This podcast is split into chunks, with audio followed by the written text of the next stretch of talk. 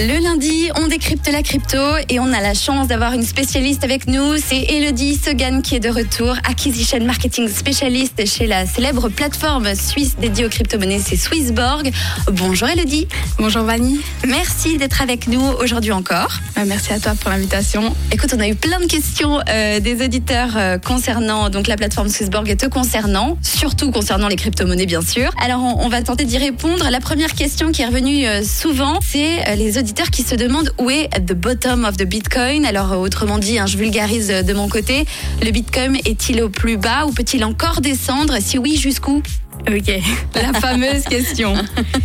Alors, euh, pour être tout à fait franche avec toi, si je connaissais cette information, je pense qu'à l'heure actuelle, je serais plutôt en train de faire de la plongée aux Maldives. J'imagine bien. Mais euh, voilà, pour donner des informations du coup aux auditeurs, euh, si on analyse les graphiques, on est actuellement dans une période similaire à ce qui s'est passé euh, fin 2018 et en mars 2020. Et à l'heure actuelle, donc on a un RSI sur le market cap crypto total qui est presque au point bas de décembre 2018. Donc on peut penser qu'on est euh, vers les points bas, mais il faut savoir que le marché est très lev- leveragé. Donc beaucoup de spéculateurs misent à la baisse du Bitcoin. C'est ce qu'on appelle shorter le marché.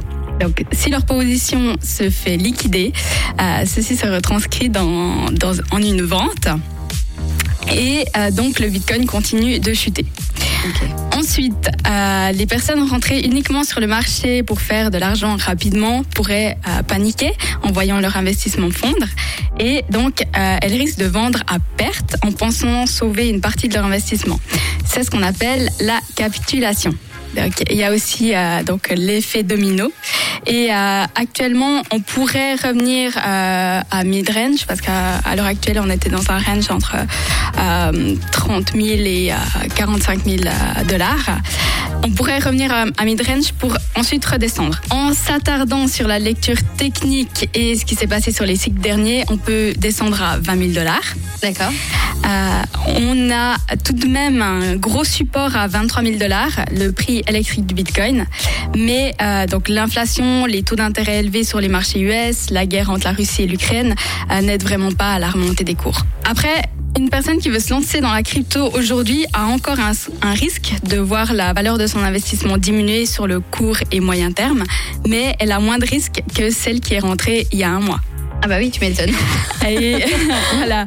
Donc dans ces phases de marché baissier, il est important de faire du DCA, donc du dollar cost average, qui veut dire rentrer une petite somme périodiquement, peu importe la valeur de la crypto, et euh, la personne lisse ainsi son prix euh, d'entrée. Alors, euh, beaucoup trouvent que c'est compliqué de transformer des bitcoins ou des crypto-monnaies plus généralement en monnaie physique. Du coup, est-ce que ça, vaut, ça en vaut vraiment la peine?